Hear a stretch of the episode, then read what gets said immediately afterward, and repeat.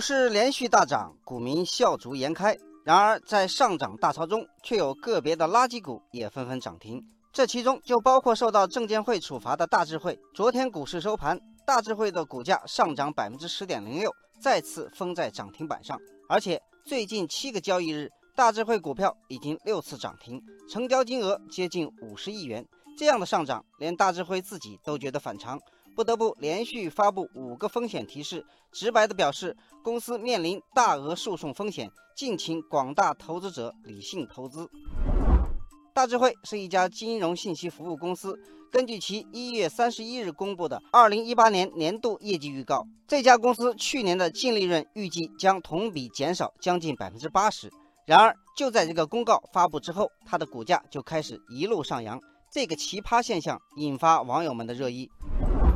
网友鹿鸣闲居说：“业绩大幅下降，股价应该跌停啊，为啥反而开始暴涨呢？”网友龙少说：“连公司自己都觉得股价这么涨不正常，连发多个风险提示也阻挡不了资金的热捧，这是不按牌理出牌啊。”网友阿苗说：“大智慧的风险提示已经说得很清楚了，公司主营业务并未发生变化，二零一八年净利润预计下降了八成，而且还面临大额诉讼风险，风险是明摆着的。”但貌似没起什么作用。网友施敏说：“大智慧业绩亏损却莫名狂涨，绝不是个别现象。看看前阵子很火的业绩暴雷指数，它包含的都是2018年年报预警出现大幅亏损的公司。但二月份以来，这个指数大涨百分之三十以上，碾压包括沪深指数、创业板指在内的一众指数。”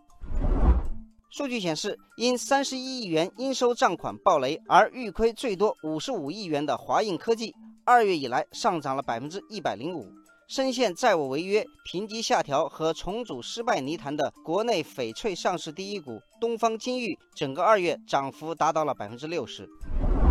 网友罗布斯说，还有一只更妖的股，就是东方通信。去年要设立科创板的消息传开之后，东方通信被当作五 G 通信网络概念股，五十八个交易日涨停二十五次，不到四个月时间，股价上涨十倍。而且昨天它又涨停了。网友月满空山说：“和大智慧一样，东方通信的经营业绩与股价严重背离。最近十年，公司几乎没有利润进账。”而且这家公司也接二连三的发公告，说自己没有与五 G 相关的营业收入，但根本挡不住股价暴涨。网友木子雨说：“物极必反，不少近期被爆炒的股票，股价都在一个交易日内出现了从涨停到跌停的现象。二月二十六号，东方通信开盘涨停，收盘时却下跌了近百分之九，全天振幅高达百分之十九点三二。三月一号，大智慧的股价振幅也高达百分之十九。”反映出交易者对这些股票未来走势的分歧巨大。